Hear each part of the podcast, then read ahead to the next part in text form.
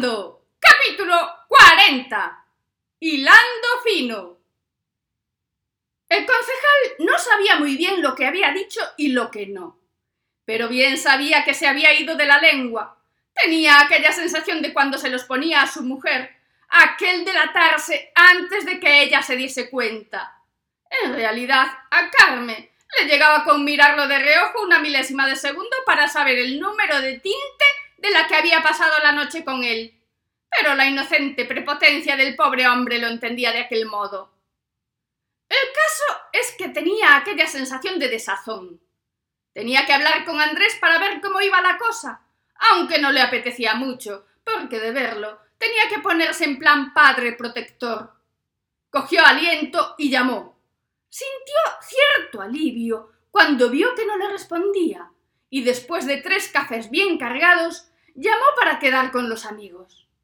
Lo interrumpió Andrés. Le dijo que no hacía falta que lo controlase, que bien sabía lo que tenía que hacer, y que ya que se había molestado debía saber que ya estaba a punto de caramelo, que en cuanto hiciesen el recuento lo llamaría. Él, si ya tenía idea de terminar en el Venus, de escuchar aquella noticia iba a terminar allí más que seguro. Andrés le colgó con la rabia de quien cuelga a un jefe pesado que no da tregua, y siguió el maniobrar de los helicópteros en el hangar. Lo seguía con la impaciencia de esperar a que enfríe la pizza lo suficiente para que el queso no cuaje. Las máquinas pararon y el silencio fue tranquilizador. ¿Abriste los maletines? preguntó Ramón entrando por la puerta con la mirada triste. Parece que ya te deshiciste de Xiana, dijo Andrés sin quitarle el ojo a los maletines.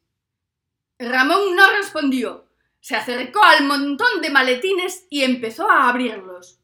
Alberto fue por el otro lado, mientras Andrés no se movía. ¿Hay tantos como?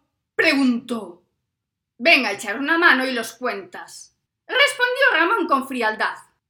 Andrés le hizo caso porque no era una respuesta ingeniosa, era una orden. Y sí, había tantos como le habían contado, y no era capaz de entender la decepción en la cara de Ramón y el ansia por abrir todos los maletines. Cuando terminaron, Andrés dijo que iba a llamar al concejal y Ramón se lo impidió. Le preguntó por qué lo había hecho y justo cuando le iba a responder y solucionar todas sus dudas, sonó el teléfono. No el suyo, sino el mío. No quiero ni imaginar cómo llegó a su bolsillo. Pero la verdad es que no hay que hacer mucho esfuerzo para adivinarlo. Uno de las dos tuvo las manos demasiado largas durante el periodo de mi semi-inconsciencia del baile. Ramón miró quién era.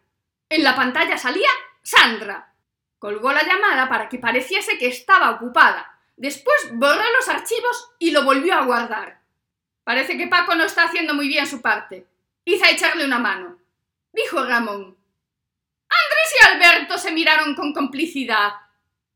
¿Y tú qué vas a hacer? preguntó Alberto con desconfianza. Ramón les dijo que nada, que se iba a dar una vuelta. Desconfiaban.